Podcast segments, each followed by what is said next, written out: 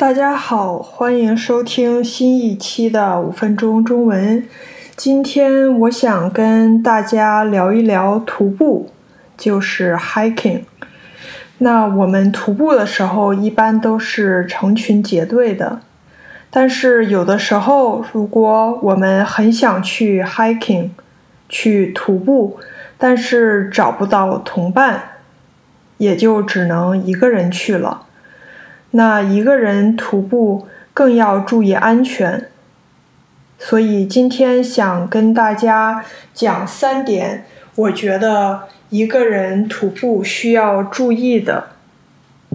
首先，我觉得如果你是一个人去徒步，那么你就要选那种 popular 的人多的 trails，这些步道。Trails 虽然有难有易，但是重点在于它早晚都会有人走，所以如果你出现什么问题，总会有机会遇到其他的人来帮助你，搞不好还可以跟人结伴同行。所以这样的 popular 的 trails 基本不会有太大的危险。一个人去 hiking，不要选太过偏僻、人迹罕至的地方，也不要轻易的去没有明确 trails 的区域。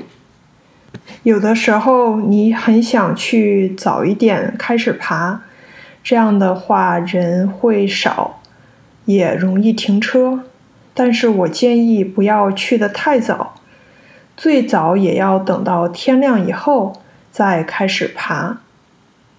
第二就是要带好随身的补给，比如衣服、能量棒、水袋、防虫喷雾、防晒霜、夹克、雨衣、手机、照明设备等等。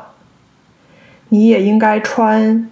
比较专业的户外的衣服和鞋子，不要为了拍照穿一些瑜伽裤啊，甚至裙子呀之类的。关于补给，我觉得自己一定要带好自己的东西，不要指望着别人帮你背。一个人 hiking 当然是要自己背自己需要的东西。但是，即使是你跟家人朋友一起去 hiking，你也应该背好自己的基本的需要的东西，因为如果你要跟别人走失了，找不到同伴了，你又想喝水，又想吃东西，或者用一些装备的时候，那就会很麻烦的。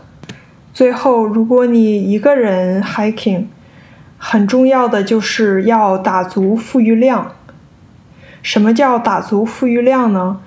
就是比如你平时只能爬个十公里，那你就不要一个人冲击二十公里的步道。如果你平时走一个小时就很累了，那么你就不要尝试一个人去走三个小时的 trails。我建议你使用一个叫 All Trails 的 App，这个 App 有很多人的数据，你可以看大家都需要多长时间完成这个步道。比如你看到一个 Trail 差不多需要四到六个小时，那你就要说，如果我要花八到十个小时，我的时间还够不够？天黑之前能不能下山？有没有足够的时间休息？总之，你需要预留更多的时间，这样的话才会心里不慌，不会因为时间不够而焦虑。对自己的体能要心里有数，注意海拔爬升对身体的消耗，多打出富裕量。觉得有点累，但是不太费劲儿就可以。如果走到一半发现太难的话，不要坚持非要上去。